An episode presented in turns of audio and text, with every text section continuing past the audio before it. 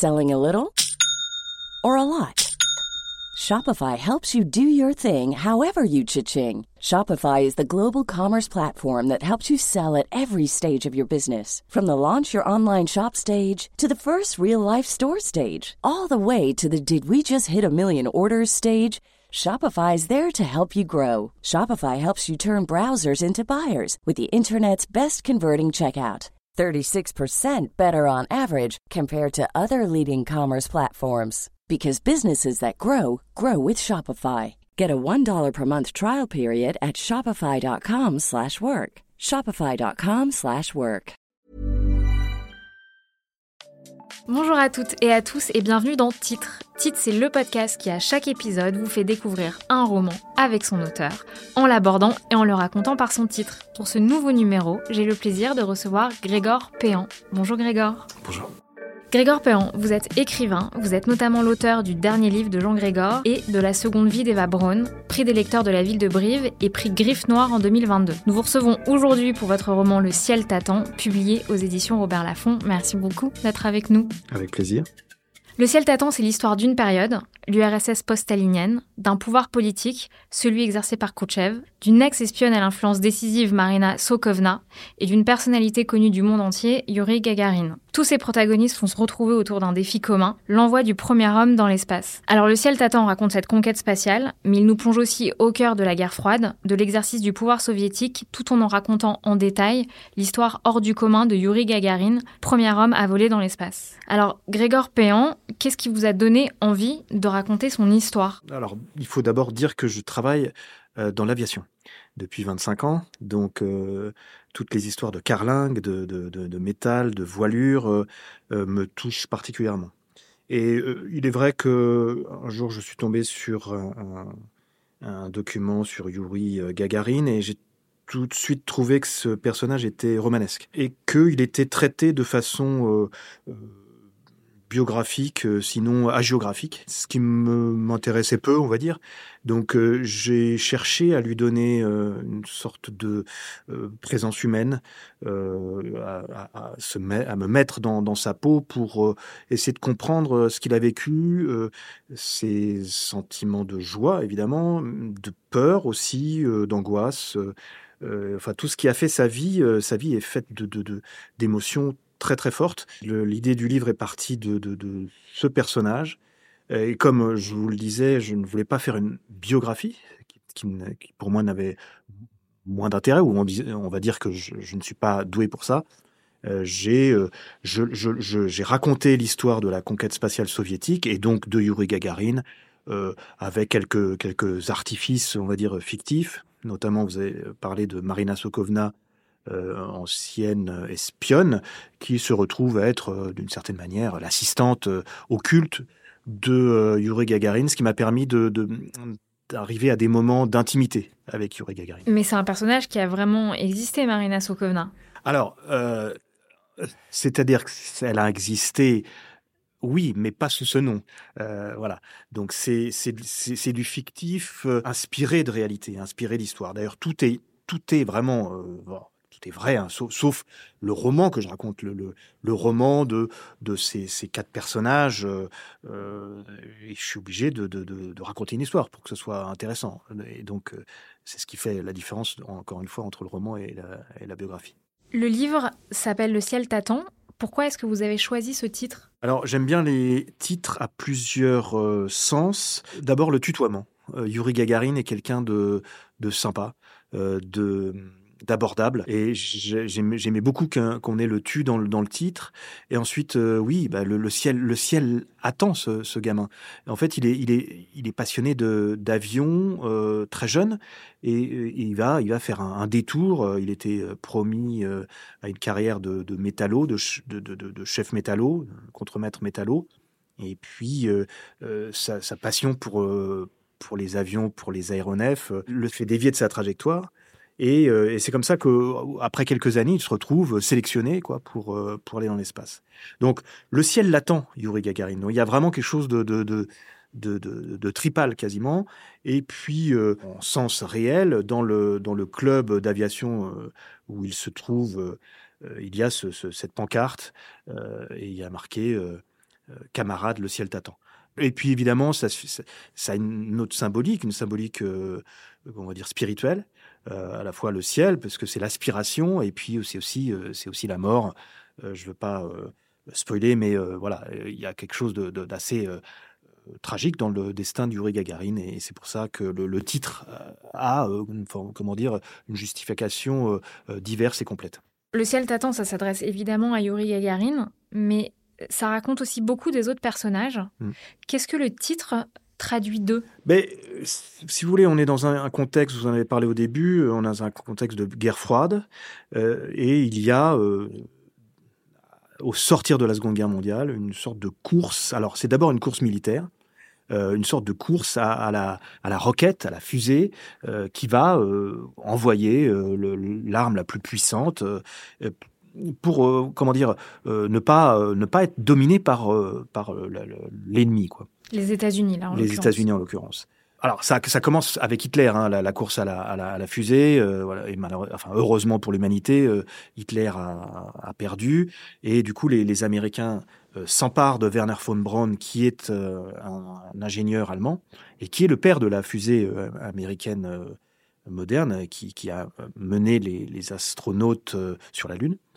Il s'empare et de l'autre côté, on a, on a aussi, on récupère les, plans du, fameux V2 de Werner Braun et on a un certain Sergei Korolev qui va, qui va plancher, qui va travailler parce qu'il est rentré dans cette course euh, à, à, la, fusée. Quoi. Euh, et, dans ce contexte, euh, il y a une espèce de, compétition et si vous voulez, le, Staline va mourir et on a Khrouchtchev qui arrive après Staline et on sait, que, sait à quel point il, va déboulonner la statue de Staline et il va sortir de cette espèce de spirale un peu cynique et, terrible hein, de la punition, des goulags, etc. Et il va avoir cette chance, cette aubaine extraordinaire que cette euh, course à l'armement euh, se transforme en conquête spatiale. C'est-à-dire qu'au début, euh, les ingénieurs planchaient sur des fusées pour envoyer des bombes atomiques, et puis petit à petit, on, réalise qu'on voilà, ce qui est important euh, pour euh, la conquête symbolique euh, de, l'espace, et l'espace dans tous les sens du terme, on va envoyer un homme. Globalement, celui qui envoie un homme en premier dans l'espace marque son territoire. C'est ça que je voulais vous demander. Quels, sont, enfin, quels étaient à l'époque les enjeux autour de la conquête de l'espace? En fait, il faut savoir que quand on envoie un homme dans l'espace, c'est le signe d'une maîtrise incroyable. il faut il faut tout inventer. Il faut inventer euh, euh, la, climatisation parce qu'il faut, il faut qu'il fait quand même 200, il peut faire 250 degrés, il peut faire moins, moins, moins 40 dans la capsule. Il faut inventer euh, l'oxygène, il faut inventer l'atterrissage, le, passage dans la couche. enfin, il y a plein de choses à inventer. Donc, si vous voulez, c'est une démonstration de maîtrise technologique euh, très forte. Donc cette course, elle est, elle est à la fois symbolique, comme je vous disais, parce que il faut savoir que la première fois euh, que Sputnik a été envoyé, cette espèce de petite boule de 58 cm, les Américains se sont dit, on a, on a perdu quoi. on est, on est dominé. Là-dessus, sur Sputnik, est-ce que vous pouvez nous décrire l'impact qu'a eu ce premier lancement euh, réussi sur l'opinion, mais aussi sur le pouvoir politique et sur les États-Unis? Les Américains, ils sont vantards d'une certaine manière. Ils étaient là, ils commençaient à tourner des films. Euh, nous, l'espace, ça va se faire facilement, etc. Et l'URSS, euh, comment dire, fabriquait ces, fusées dans le secret. Et donc, on est dans un contexte, attention aussi, de guerre froide et de menaces atomiques. Et tout d'un coup, les Américains apprennent que Sputnik, que cette petite boule de 58 cm de métal, il n'y a rien dedans, c'est-à-dire qu'il n'y a même pas de bombe, il n'y a rien, leur est passé au-dessus de la tête. Et là, ils sont furieux. Ils se disent, ils se disent, bah alors, ça veut dire qu'on n'est même plus chez nous, quoi. Parce que là-haut, ils vont envoyer des objets, ils vont envoyer des hommes, des stations, et les premiers, généralement, ça veut dire qu'ils sont en avance. Donc c'est, ça a un impact énorme.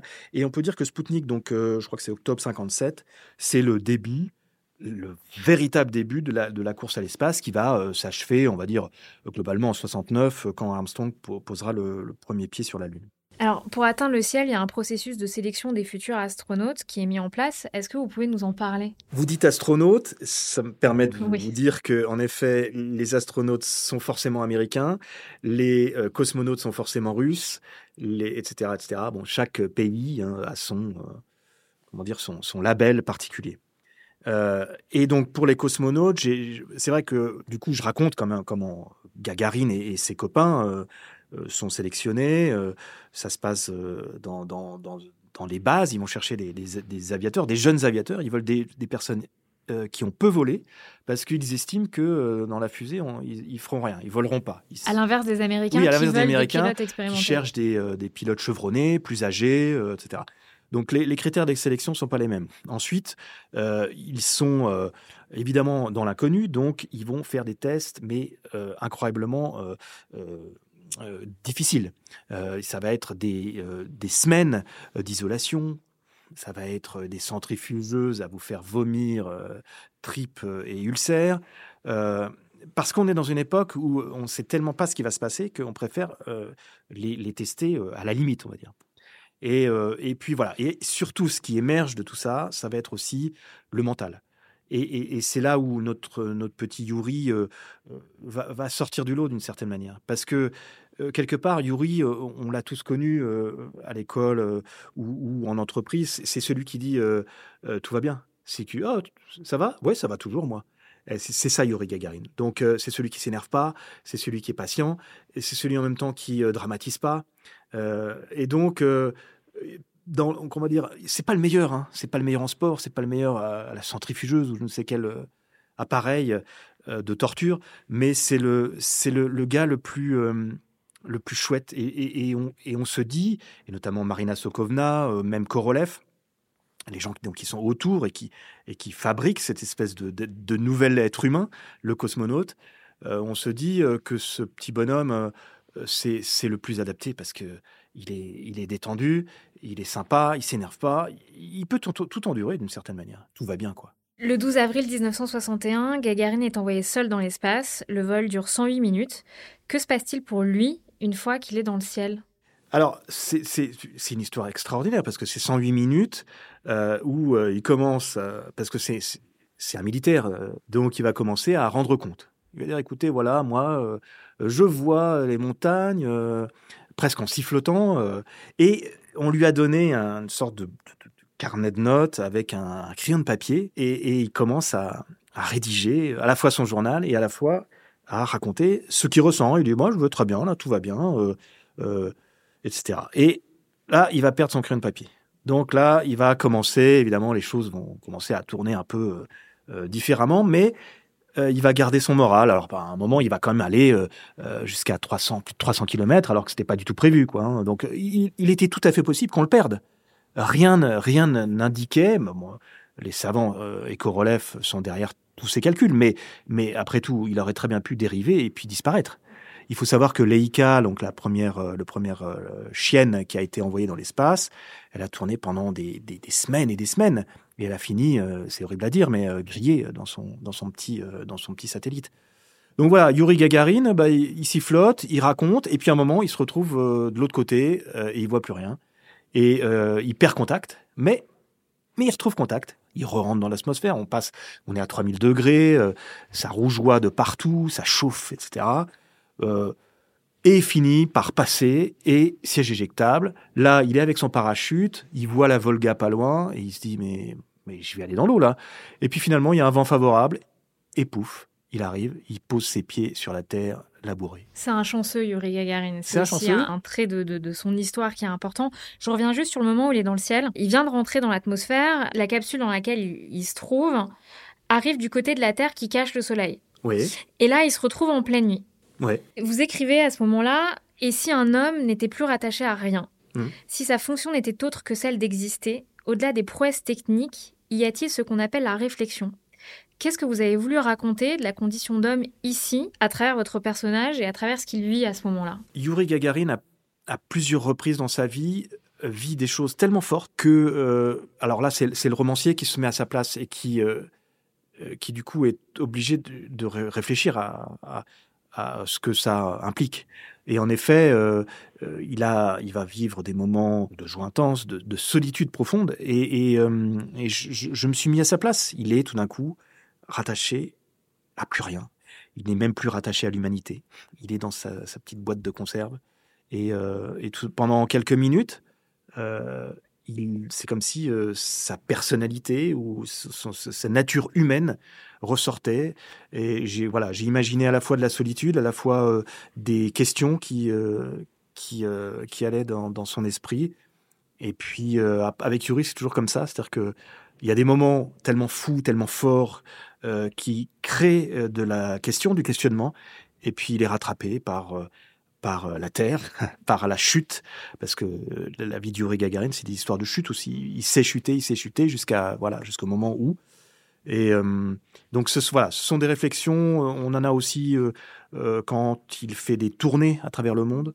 on a des moments quand même où, il y a de quoi se poser des questions quand on est dans la peau d'Yuri Gagarin.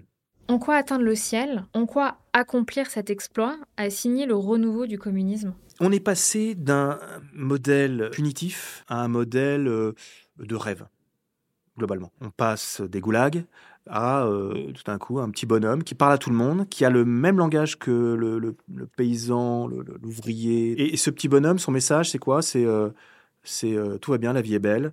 on est dans un système qui est magnifique, qui m'a permis à moi, petit homme du peuple, d'être au sommet de la technologie.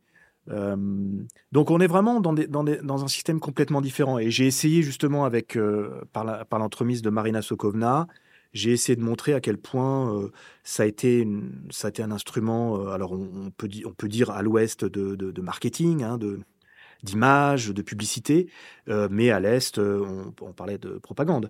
Mais c'est une propagande qui, c'est intéressant, c'est-à-dire que il ne joue pas Yuri, il y croit complètement parce que il est, euh, c'est merveilleux son histoire. Il devait, il était promu à, à faire un, un, petit boulot euh, dans, dans, une dans une usine, à faire fondre du métal, et puis soudain il se retrouve euh, une sorte de demi-dieu, quoi. Hein.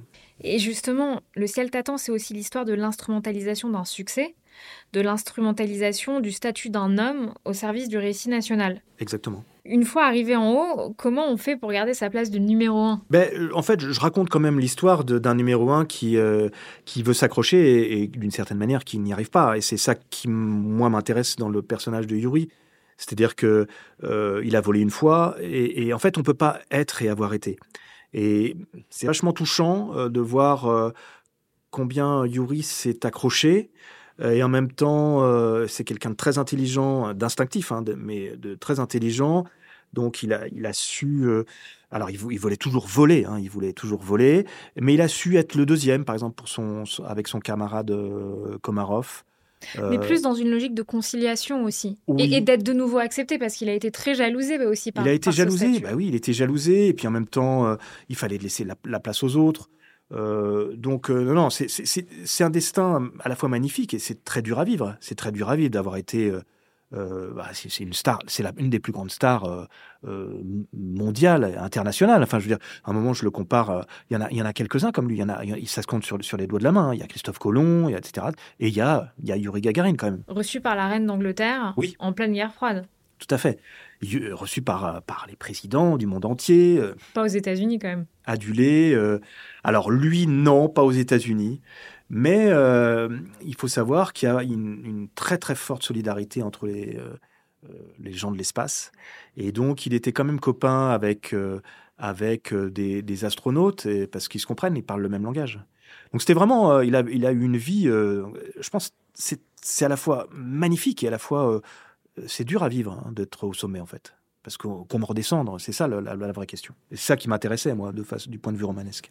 Pour finir, deux questions. La première, est-ce que vous pouvez me donner un titre de musique, de chanson, qui pourrait être la bande originale du livre? Oui, il y a euh, ce titre de, de David Bowie, euh, dont évidemment je n'ai plus. Euh, mais il raconte. Space Oddity? Oui, Space Oddity, voilà.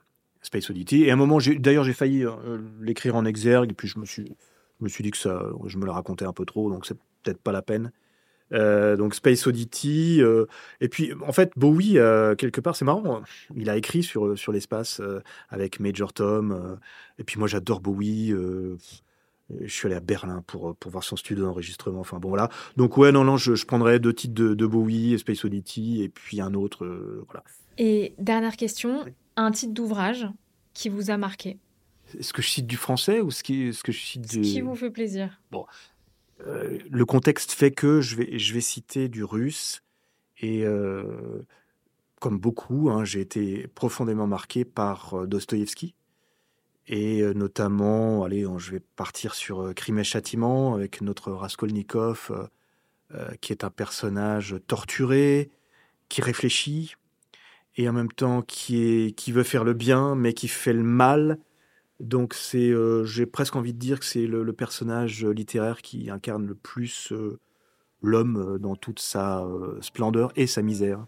Donc voilà, de, euh, Crime et Châtiment, Dostoevsky. Merci beaucoup Grégoire Perron d'avoir été avec nous aujourd'hui. Merci. Je rappelle que Le ciel t'attend est publié aux éditions Robert Laffont et merci à vous tous de nous avoir écoutés.